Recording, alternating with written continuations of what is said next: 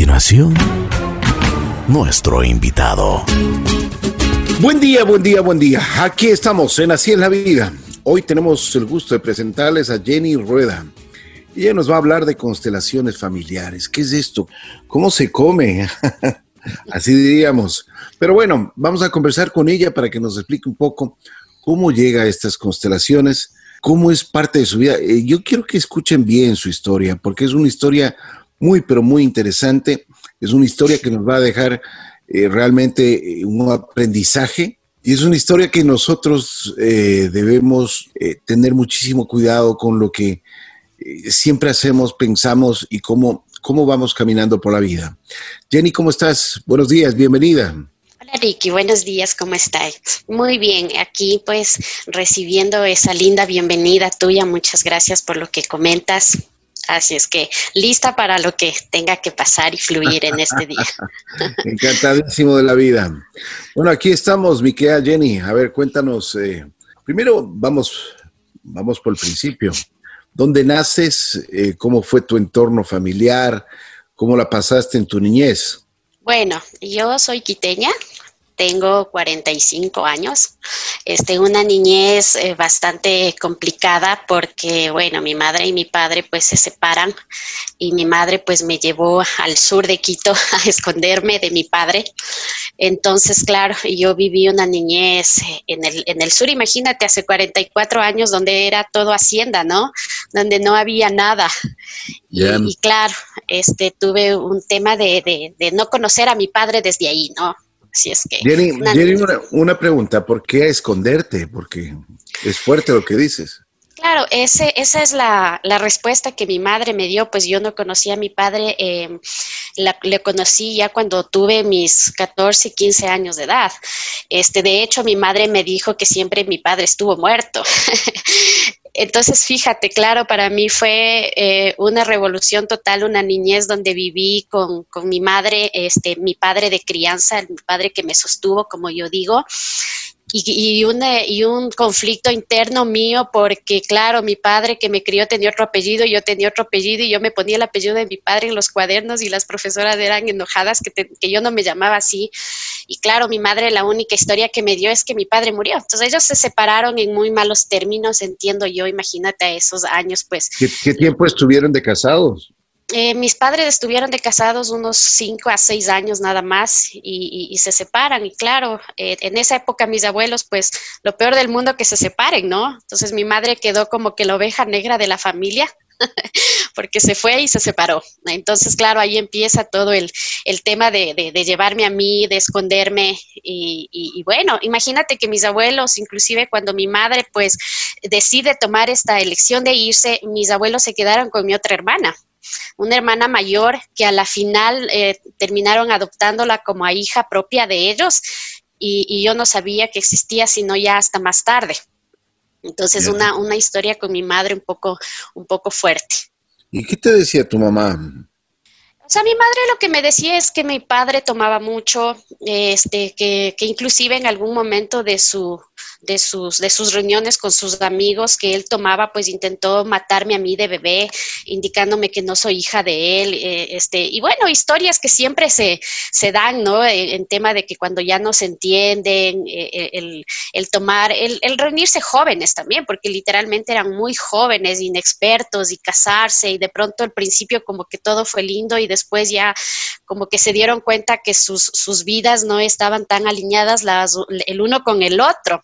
Entonces sucedieron todas estas cosas de infidelidades, de, de, licor, de, de, maltrato, inclusive de parte de mi padre con mi madre. Esa es la historia que yo tengo de mi madre.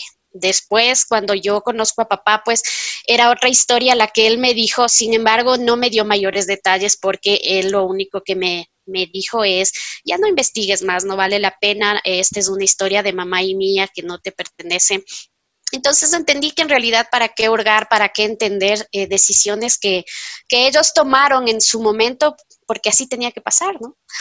¿Y cuál era la historia de tu padre? La historia de mi padre fue que mi madre se, fue, lo dejó eh, y nunca supo dónde estaba.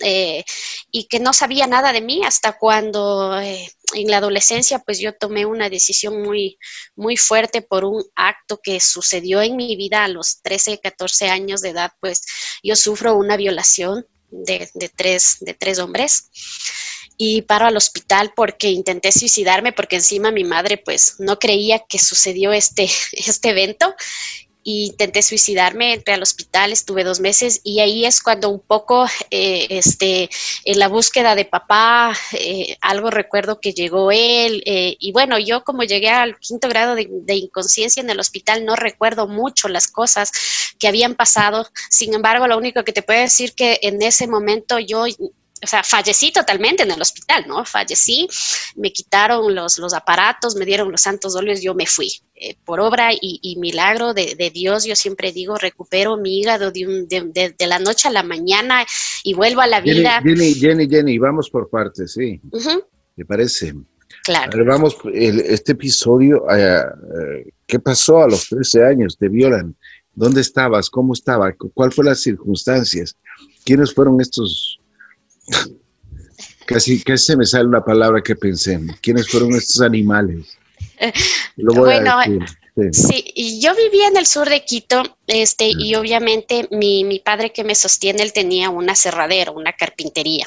Y mi madre y mi padre siempre salían a trabajar en sus obras, ¿no? Afuera. Y en ese taller siempre eh, habían unos obreros que trabajaban ahí y a veces venían clientes a comprar, qué sé yo, triplex, cosas así, ¿no? Y cuando yo bajo un día a atender a una persona, pues estaban dos, dos, dos señores y uno de los trabajadores que era sobrino de mi, de mi padre que me sostiene, y ocurrió el evento que nunca me imaginé que iba a pasar y, y bueno, se fue el los cliente. Dos, los dos señores, los clientes. Este, dos personas que estaban ahí eh, a visitarle a este sobrino. O sea, vienen ah. dos personas a visitarle a este sobrino de mi, de mi, de mi papá que me sostuvo. Ah, o sea, era, era, eran los tres compinches. Eran los tres compinches. Ajá. ¿Sí? Y bueno, yo bajo, el cliente ya se fue comprando y llevando la triplex que vino a comprar y en ese momento cuando me quedo sola, pues estos tres personajes deciden tomarme a la fuerza y, y, y, y abusar de mí, ¿no? Entonces, un acto bastante, bastante fuerte. Todavía me cuesta recordarlo tan así como me lo estás preguntando. Y, y, y, nada, para mí fue algo muy difícil porque me culpé, me culpé por muchos años porque pensé que yo era la responsable de ese evento, ¿no? ¿Por qué? Imagínate, y a estos infelices les metieron presos. Sabes que no, porque cuando te digo esto, que mi mamá primero no me creía lo que había pasado, entonces ella... A ver, a ver, a ver, a ver, a ver, a ver vamos, vamos por partes. ¿Cómo una madre no puede creer a una hija que fue violada por tres tipos? Churos, esa, res esa, respuesta eh, definitivamente se me hace tan complicada eh, responderte al 100%. Sin embargo, este, cuando yo le cuento a mi madre que pasó este evento, ella me decía, estás loca, ¿cómo va a haber pasado esto? Tú estás llamando la atención, te pones a pensar que si esto fuera verdad, yo tendría que separarme de, de, de mi esposo. Entonces... ¿No, ¿No te llevaron a la clínica, al hospital? No, no. A mí me llevan a la clínica cuando yo ya intento quitarme la vida. O sea, o sea, o sea, en ese, o sea, para ellos no pasó absolutamente nada. Así es, para ellos no pasó. Y, no, y no como te hicieron ningún examen ni nada, o sea, simplemente no. a ti tú te estás inventando y chao, se acabó. Mm, no, de hecho, absolutamente nada. Y, y, esto sale a la luz cuando yo estaba en el hospital y se dan cuenta que... ¿Qué tiempo que pues, después? ¿Qué tiempo pasó después? A ver, te hablo más o menos de unos ocho meses después. No donde, puedo claro, creer. Sí. Oye, y este, este, este famoso sobrino que de, de, de tu padre putativo, eh, ¿seguía trabajando ahí? Seguía trabajando ahí. No puedo creer. ¿Sabes algo que, al, algo que te puedo acotar? Es que la vida se encargó de cobrar a cada uno de ellos, ¿no? Porque uno murió en un accidente, el otro se quedó paralítico y el otro eh, cayó preso por alguna otra situación que accidentó a alguien y, y no sé más, pero los años, eh, eh, como digo, Dios te da para mirar tantas cosas, ¿no? Que, que, que pasan y, y, ellos pasaron esto, tuvieron que de alguna bueno, manera... Bueno, aquí mismo, como se dice, aquí mismo paga la factura, ¿no? Así es. No te vas sin pagar la factura. Exactamente. Oye, pero increíble, increíble lo que cuentas. Bueno, ¿y tu famosa madre qué dijo? ¿Qué, qué pasó después de esto? A los ocho meses, mira, yo tomo la decisión ya tan abrupta de tomarme diablillos en la época de los diablillos, me acuerdo tanto y me tomé O sea, 10 diablillos. Tú tenías, tú tenías el dolor en tu alma y creías que tú eras la culpable. Sí, sí, mm, yo creí que yo era la culpable. Entonces eso no me dejaba a mí en paz, estar tranquila, estar bien y Pero ¿por quería salir sentías- huyendo. ¿Por qué sentías que tú tenías la culpa? Porque yo pensé que eh, eh, a lo mejor en el momento que yo bajé, eh, este, como que ellos me vieron a mí, como que yo no debía haber bajado. O sea, yo dije, yo no debía haber bajado porque como que yo les tenté al haber bajado y estar ellos ahí. Entonces me sentía responsable, ¿sabes? Me sentía culpable y decía, Dios mío, yo fui culpable y tenía miedo. Y decía, ¿qué hice para, para como que ocasionarles ese living a ellos para que me tomen, ¿no? Entonces, claro, ahora entiendo que eso es parte del amor propio, que en ese momento también yo no me, no me, no me valoraba por la persona que era. Entonces, claro, por esa razón es que yo me metí mucho en la cabeza de que yo era la responsable de, de esta situación. Claro. Oye, pero qué terrible lo que me cuentas. Sí. Realmente, no hubo nu- nunca, nunca eh, tus padres se preocuparon de una ayuda psicológica, de algo. O sea, me imagino que tú debes de haber pasado esos ocho meses trastornada completamente, con lloros y, y todo el asunto. Por supuesto, por supuesto. De hecho, eh, sabes que amistades siempre nunca faltan, ¿no? Y habían amigos jóvenes que, que me volví yo una, una mujer muy, ¿qué te puedo decir? Este, amargada, si le llamas el término, y habían amigos que inclusive me incitaban a las drogas, al alcohol. Sin embargo, sabes, no, o sea, decía, no, esto no, yo no puedo hacer esto, pero lo único que quería es salir huyendo, o sea, quería irme, solo le decía, Dios, llévame. Le decía, por favor, yo no quiero estar aquí, llévame. Y, y en ese llévame, pues ahí fue donde intento suicidarme, me tomo estos diablillos y ahí tampoco me creía mi madre, increíblemente cuando No. pasa esto.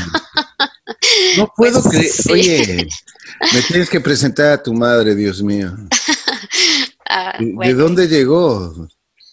¿De ¿Qué te puedo decir? Creo que ella tenía que venir a aprender esta historia porque Por para ella también debe haber sido supuesto. muy difícil. De hecho, fue muy difícil Por después. supuesto. Pero qué terrible lo que me cuentas, oye. Sí, bien difícil. Entonces, claro, cuando imagínate, yo estoy en el hospital ahí, cuando yo ya empiezo a tener los síntomas del intoxicamiento, ahí mi mamá reacciona. Y cuando después también yo ya empiezo a sangrar por todos lados, la doctora, según lo que me cuenta la psicóloga, le preguntó a mi madre que yo ya no era virgen. Entonces, ¿qué, qué pasó? Ella me decía, no, es que debe haber sido con algún enamorado. Encima más, ¿no? No. Ajá. Ay, Dios mío. Yo me acuerdo que en el Hospital del Sur donde yo estuve, a mí me filmaron mi caso y la psicóloga me quería llevar a, a- a un lugar infantil. O sea, querían llevarme y yo le decía que no, que yo no quiero y que yo quiero irme con mi mamá y que quiero irme con mi mamá porque, claro, imagínate, decía, a ver, salgo de la casa de donde mi mamá y me van a llevar a un centro infantil donde yo no conozco nada y yo no quería nada de eso. Entonces igual salí a regresar con, a, la, a la casa de mi madre. Bueno, ya para esto te cuento que mi madre ya decidió salir de su hogar. Eh, había habido eventos muy difíciles con mi padre que me sostuvo y se separan y cuando yo salgo del hospital pues ella ya estaba viviendo en, en- en unos dos cuartos por la ferroviaria, me acuerdo que me llevó por allá. A, a raíz de que en el hospital, bueno, ya se dio cuenta que toda la historia mía era real, ¿no? Era real. Increíble, increíble lo que cuentas. Pero bueno, esta historia que cuando tomaste la decisión de tomar diablillos, me imagino que estabas en una depresión terrible. Sí, por supuesto. Me imagino que, que tenías muchas cosas en tu cabecita y en tu alma.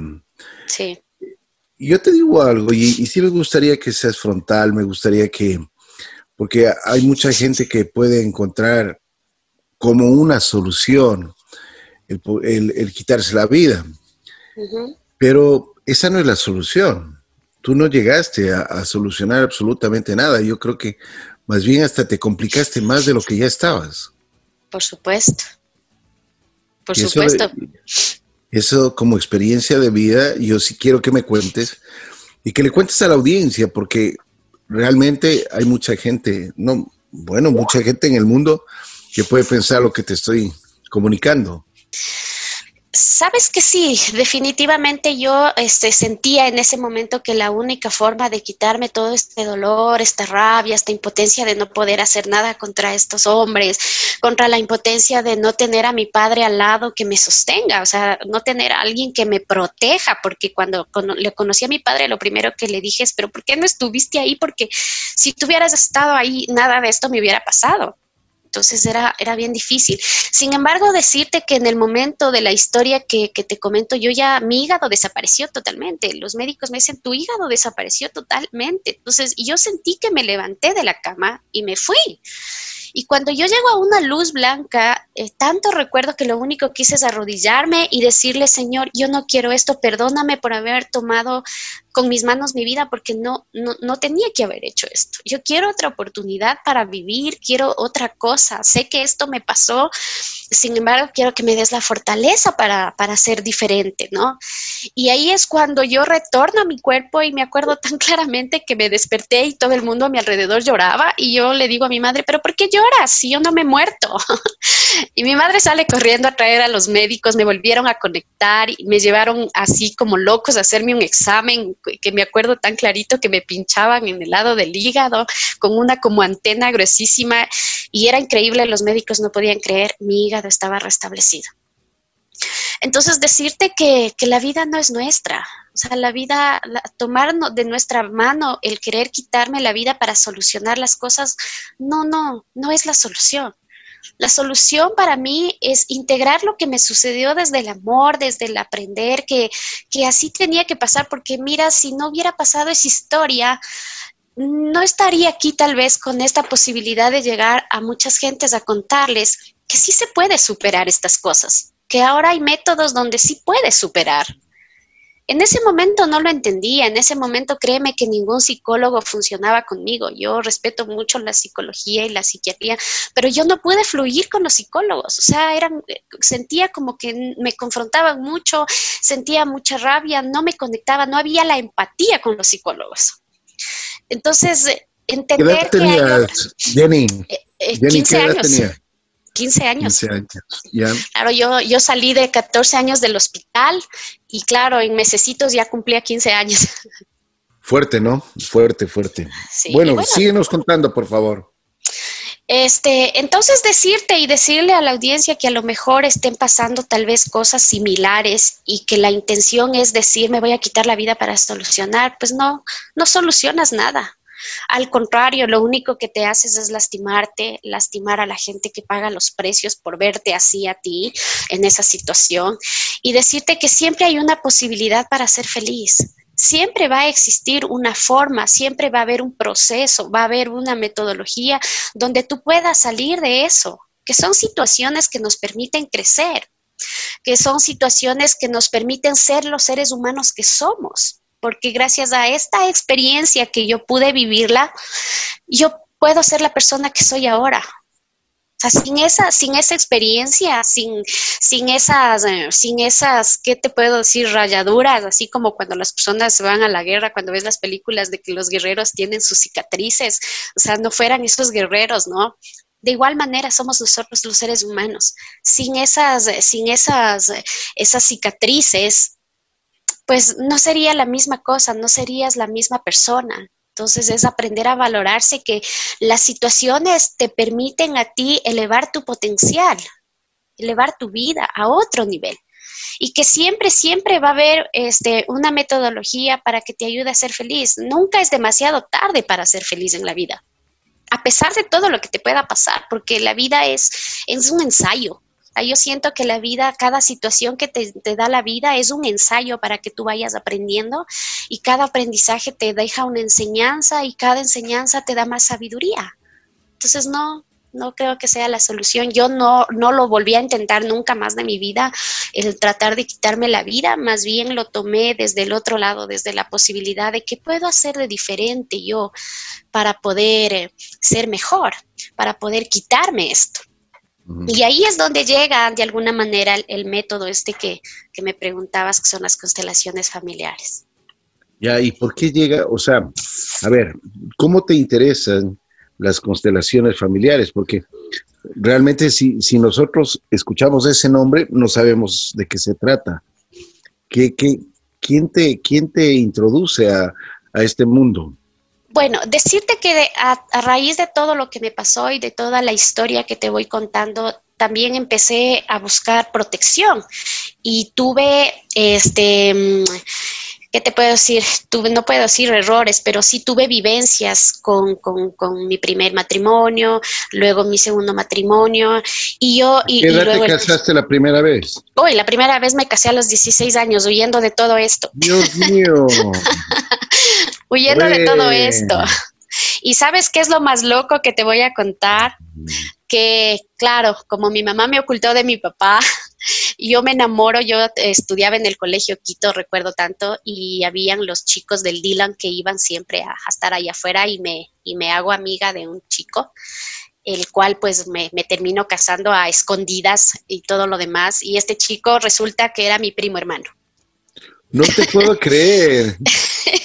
sí. Qué Fíjate qué fuerte, qué, qué, fuerte la historia. Entonces, claro, más coraje con mi padre, ¿no? y con mi madre también, pero con mi padre era un poco más el coraje por no estar, por no haberme buscado, porque a la final él me dijo, es que tu mamá me escondió, pero yo le digo, pero ¿por qué tú nunca me buscaste? ¿Dónde estabas? Debiste irte a mi tiempo, escuela. ¿qué tiempo?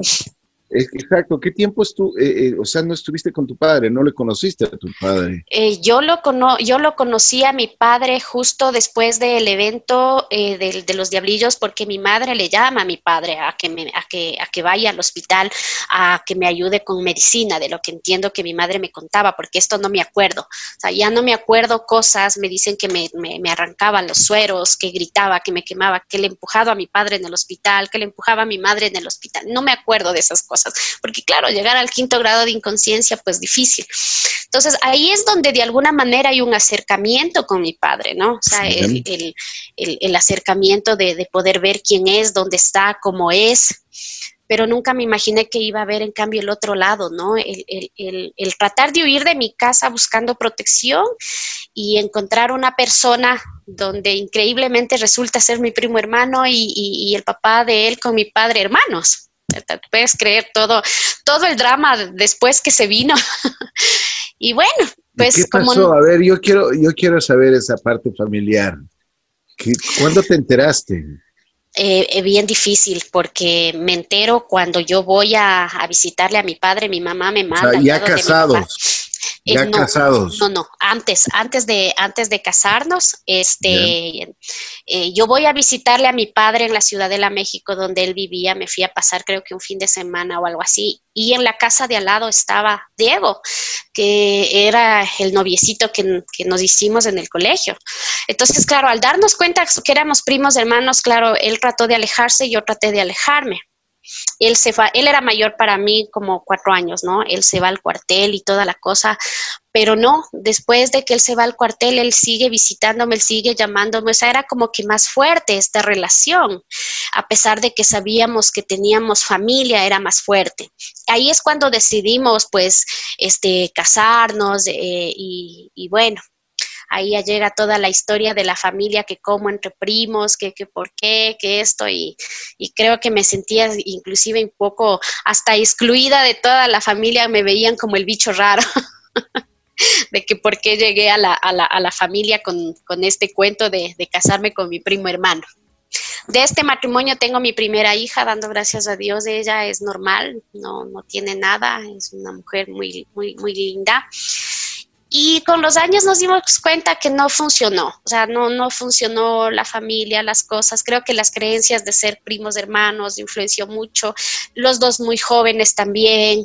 En fin, lograron, eh, nos separamos, él, él viajó, él vive en España ahora, él viajó y yo me quedé acá y después de, de, esto, pues dos años después conozco al padre de mis, de, de mis dos hijos. ¿Qué, qué edad, perdona Jenny, ¿qué edad tenías cuando te quedaste en cinta, cuando tuviste Diez, tu, tu, primera hija? Mi primera hija la tuve a los 17 años, o sea, yo era una bebé con otra bebé.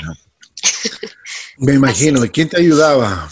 Sabes que en ese momento nosotros vivíamos en la Ciudadela, México, y nos ayudaban mis suegros, o sea, mi tío en este caso, ellos nos, nos ayudaban. Inclusive me ayudó a, a estudiar porque yo no, no, había terminado todavía el colegio, pues me salí del colegio y toda la historia. Tíos, tíos y suegros. tíos y suegros. Así es.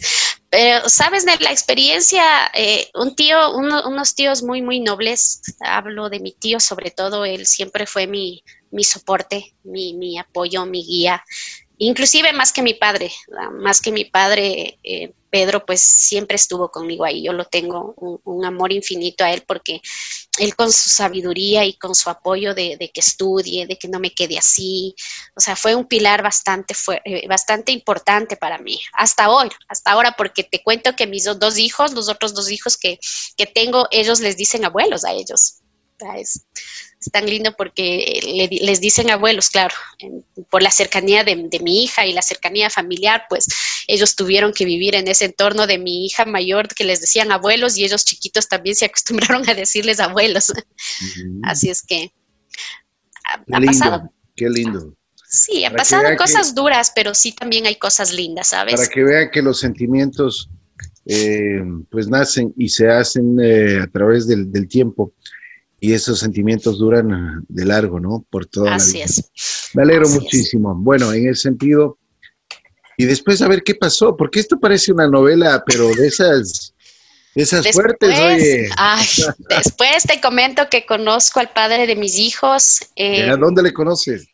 Yo entré a trabajar en GIMSA, sí, en GIMSA, no sé si te acuerdes, los plásticos, y al frente había un, había un almacén de trofeos, y ahí le conozco al papá, pues, de, de mis hijos. Y, y, bueno, empezamos igual una historia, me separé yo de, de, mi primer, de mi primer matrimonio y empecé a vivir unión libre con el padre de mis hijos. Y, y bueno, el padre de mis hijos, te cuento que tuvo una enfermedad, le detectaron insuficiencia renal crónica terminal murió. Con él estuve seis, siete años y, falleció cuando mi hijo, el, el, el, último, tenía un añito, un año, dos meses, sí. Murió y me quedé con, mi hija que hoy tiene 23 años y mi hijo que hoy tiene pues 19 años. ¿Tú qué edad tenías ahí? 22. 22. Y, y claro, y, y, el padre de mis hijos era mayor, pues no, él tenía 10 años más que yo tenía 10 años más que yo. Pero a los 33 años de edad de él, pues le coge esta crisis que, imagínate, él no tomaba, no fumaba, era ciclista profesional, era deportista y de una noche a la mañana, dolores en la espalda, dolores del riñón, fue a parar al IES y le detectaron al, mes y medio, me llaman los psicólogos a decirme que tenía insuficiencia renal y que solo tenía algo de, meses de vida. Y, bueno, luego pues fallece y con un dolor infinito en el alma, ¿no? Y sabes qué es más loco, porque mi padre tiene casi los mismos patrones míos. Él se casa, se divorcia, se vuelve a casar y su esposa fallece. Entonces fíjate cómo la historia de mi padre se repite en mí. Luego él también se casa con una señora y también era prima, eh, bueno, era una prima muy lejana con la, con la tercera esposa de mi padre, ¿no? Entonces es como que en algún momento cuando mi padre me llamó a darme el pésame porque falleció el padre de mis hijos, yo le reclamé muy fuerte, ¿sabes? Yo le reclamé y le dije, pero si yo estoy pagando tus pecados. Así de fuerte fue el, enfrentamiento y no le quise ni escuchar. Le dije, no sé para qué me llamas y estoy pagando tus pecados, no te das cuenta que todas tus historias se repiten en mi vida. Bien fuerte. Ahora lo veo y digo, Dios mío, ¿cómo pude haber dicho esto? Pero ahí es donde, donde yo me di cuenta de alguna manera en que los patrones de, de, los padres los absorbemos los hijos. No me preguntes por cómo sucede, porque esto es algo mucho más grande, eh, pero sí, era repetir la historia del divorcio, repetir la historia de la muerte, repetir, la historia de que él igual se separó de esta mujer eh, y yo tuve igual otra pareja en el cual terminé separándome también. Y después entendí, ¿no? Después ya entendí que yo no estaba buscando pareja, yo estaba buscando un papá que me proteja porque sufrí de abandono toda, toda mi vida, toda mi niñez. Entonces, luego de entender eso, pues ya como que lo he superado y, ya te puedo hablar como que así de recorrido, porque antes no podía ni hablar, o sea, me podía llorar y, y no podía hablarte de todas estas cosas que te estoy contando. Claro, claro. Fuerte. Bueno, a ver, Jenny, entonces, ¿cuándo nacen esto de las constelaciones familiares? A ver, te cuento. Eh, Bert Hellinger, que es el creador, es un teólogo y espiritualista alemán. Eh, conocido como el creador de esta hipótesis. Es una, eh, es una pseudocientífica que postula que los miembros de una familia se influyen recíprocamente. Es lo que te digo ahorita, influyen recíprocamente, así como mi padre pasó esto, mira, yo también pasé esto, ¿sí?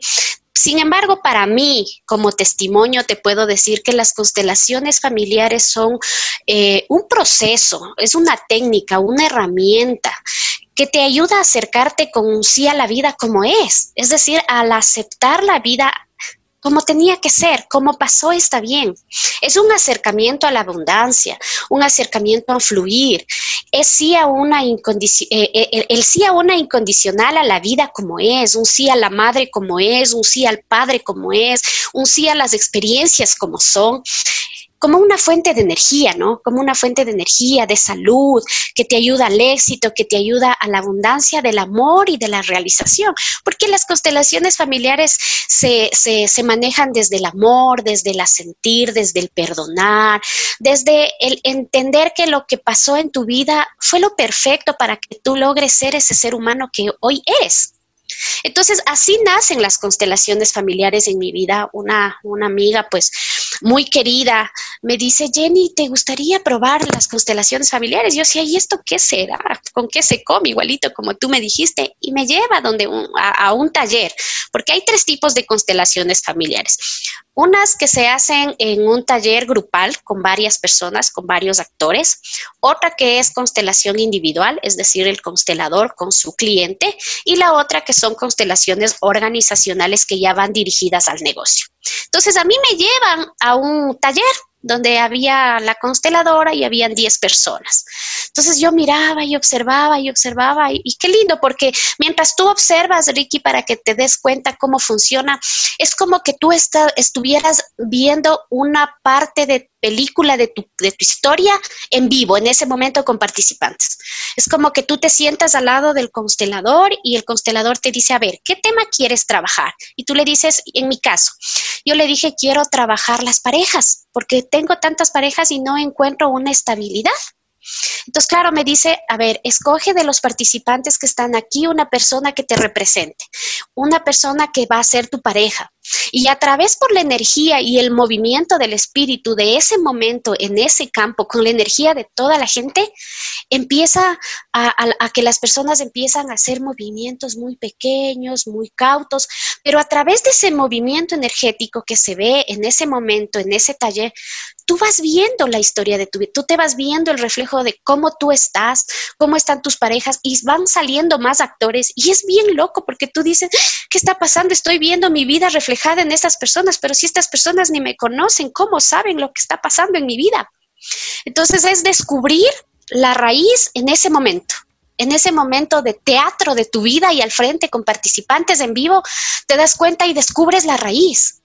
Ahí yo descubrí, yo descubrí, digo, Dios mío, ¿cómo, cómo estoy todavía este, sin, sin asimilar la parte de mi padre? Y mientras yo no esté bien con mi padre, mientras yo no disculpe todo lo que pasó, y más que disculpar, ¿sabes qué es? Asentir, porque no soy quien pues yo para juzgar lo que mi padre o mi madre hayan hecho, eso es parte de su historia, ahora lo entiendo, es parte de su proceso, pero ese proceso y esa historia de ellos me estaba afectando a mí.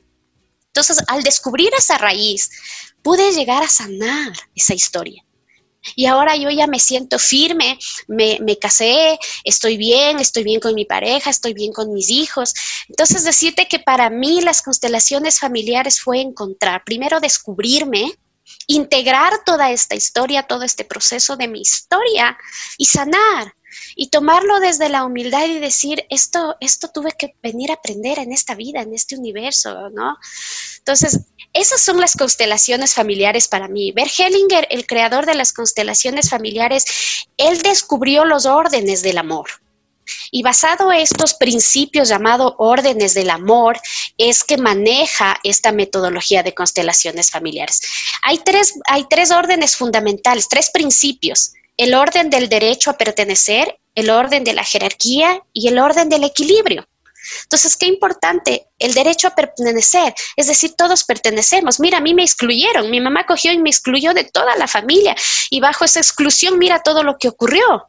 Entonces, entender que todos tenemos derecho a pertenecer, todos tenemos derecho a conocer a mi papá, a conocer a mi mamá, a conocer mi vida, a conocer mi historia, porque si no me dan ese derecho de pertenecer y de conocer mi historia, ¿cuántas cosas pueden darse? Y eso es lo que me ocurrió a mí. Lo segundo, el orden básico de la jerarquía saber que siempre llegaron los primeros. Siempre hay primero los abuelos, luego los padres, luego los nietos. Y que yo, por más que es nieta que sea o hija que sea, no me puedo pasar sobre la jerarquía de papá o sobre la jerarquía de abuelo. Y sí nos pasa que muchas veces los hijos pretendemos estar sobre el padre, ¿no? Y decimos, pero papá, haz esto, papá, haz el otro, me convierto en padre. Entonces, no romper esa jerarquía, porque inclusive en las empresas existe la jerarquía del gerente, existe la jerarquía de los asesores, existe la jerarquía de los jefes. ¿Y qué ocurre? Que cuando un subalterno se pase esa jerarquía y se salta al, al gerente, empiezan a haber conflictos. Entonces, ese es el segundo principio, que siempre tenemos que respetar las jerarquías y poner orden.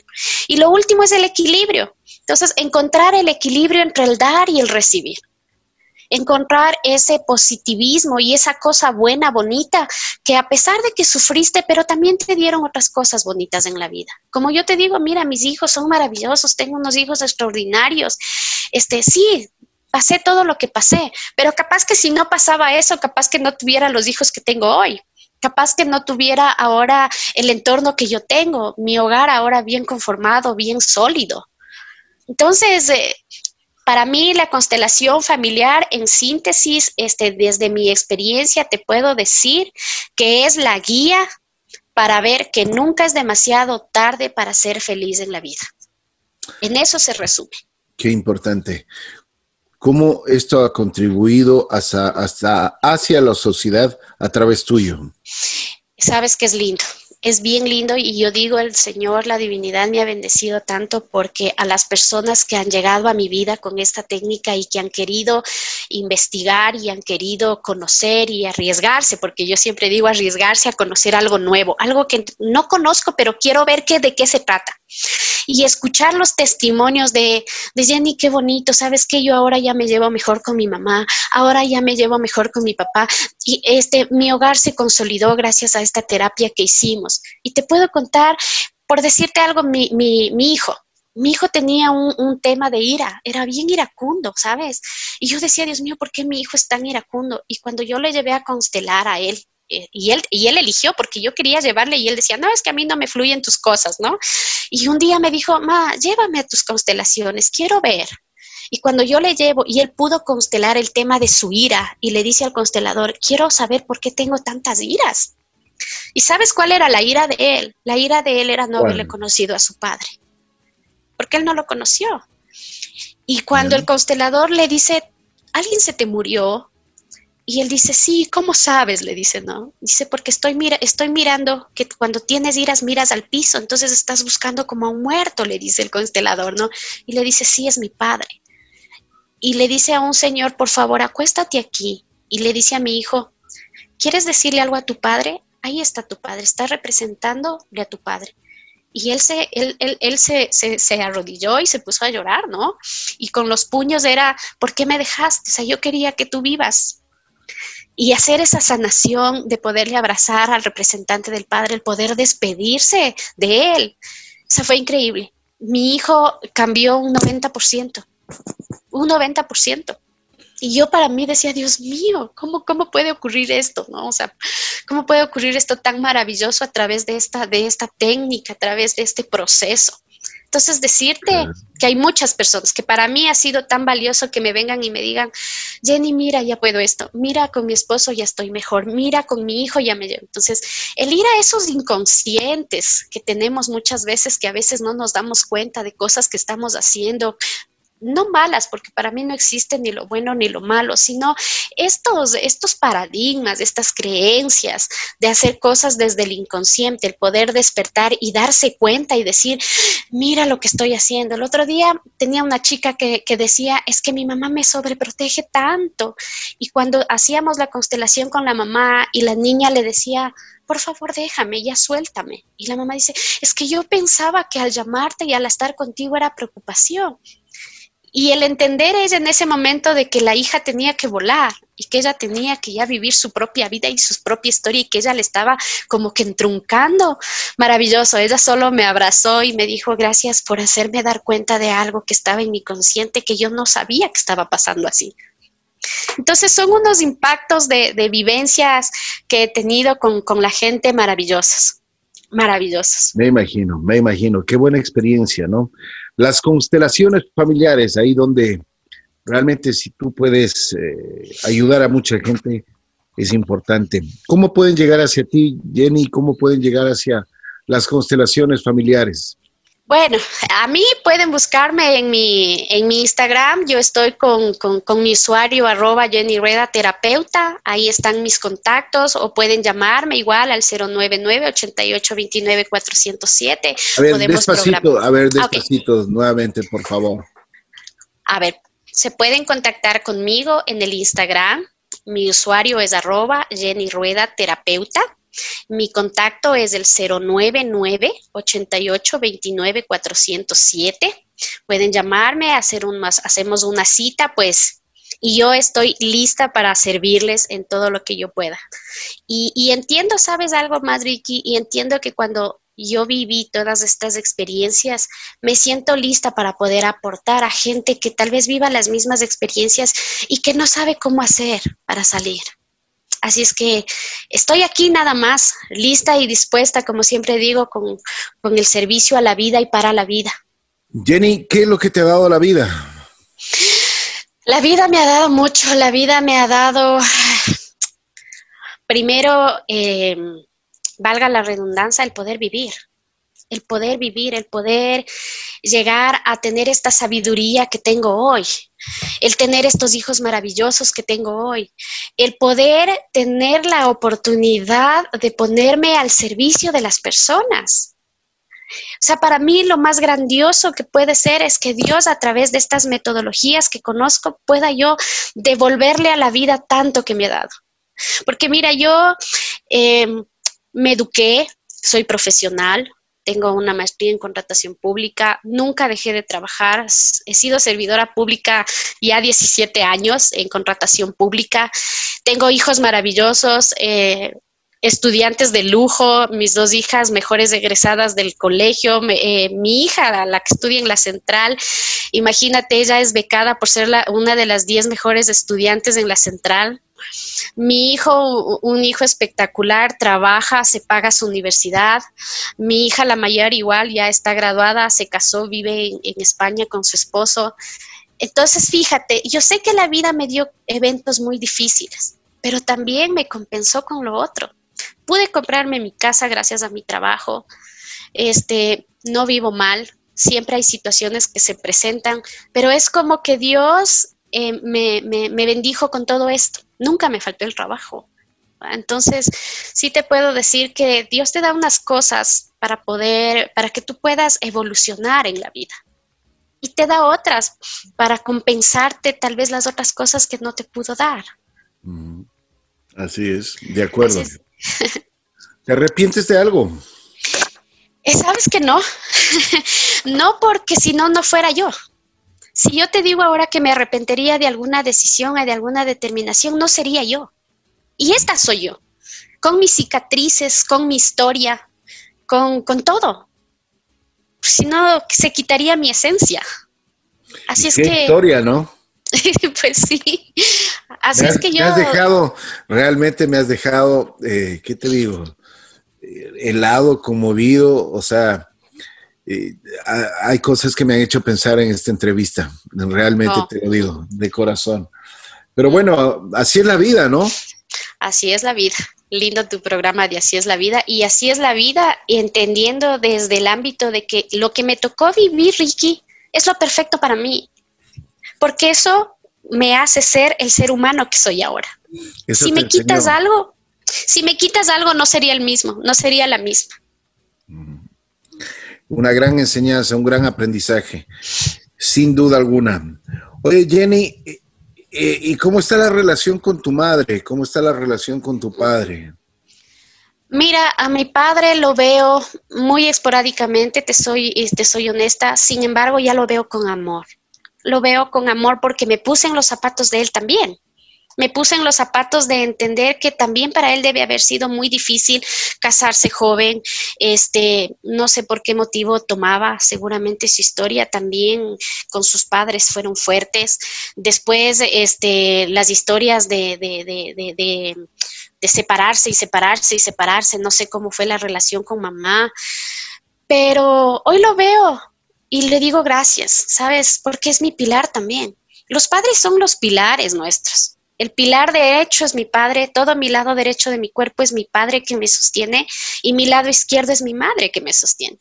Y si yo no me reconcilio con esos dos pilares, ¿cómo puedo ir a la vida? O sea, se me caería uno de los pilares y yo empezaría a, no poder caminar del un lado o del otro lado. Entonces, y a mi madre la veo con infinito amor. Hace una mujer que también ha sufrido, que también ha pasado muchas cosas difíciles y que lastimosamente, sabes, el ser padres no venimos con, los hijos no venimos con manuales y los padres tienen que experimentar con nosotros.